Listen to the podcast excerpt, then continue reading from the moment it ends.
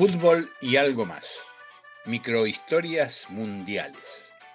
Recuerdos, curiosidades, anécdotas, perfiles y postales para calmar la ansiedad en la espera del Mundial de Qatar.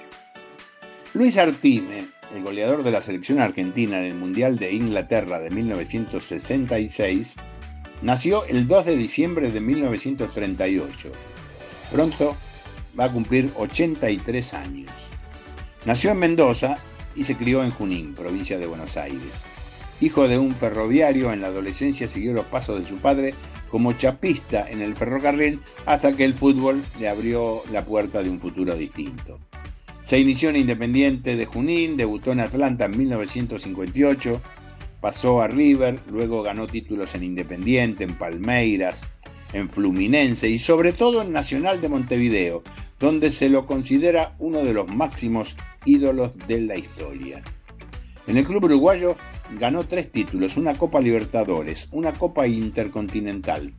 Fue tres veces goleador del torneo uruguayo y se mantuvo invicto en los 16 clásicos que disputó contra Peñarol.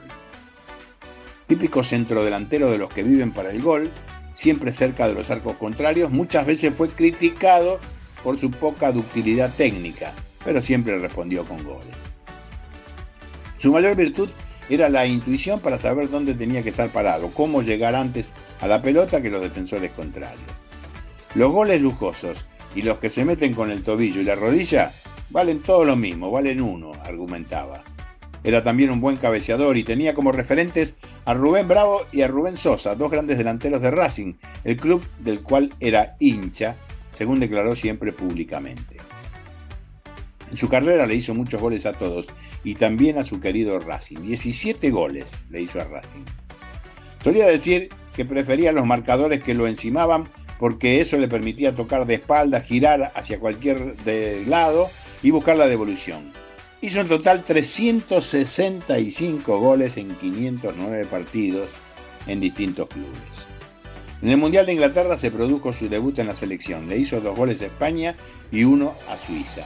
Tres de los cuatro goles argentinos en ese torneo fueron suyos.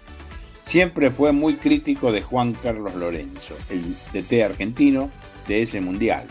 También cuestionó mucho el uso del doping en el fútbol y los manejos de la AFA, lo que le causó más de un disgusto. Hace unos años sufrió un ACV, lo que no le permite expresarse con facilidad, aunque conserva la lucidez. Luis Artime es el padre de Luis Artime, también centrodelantero, ídolo y actual presidente de Belgrano de Córdoba.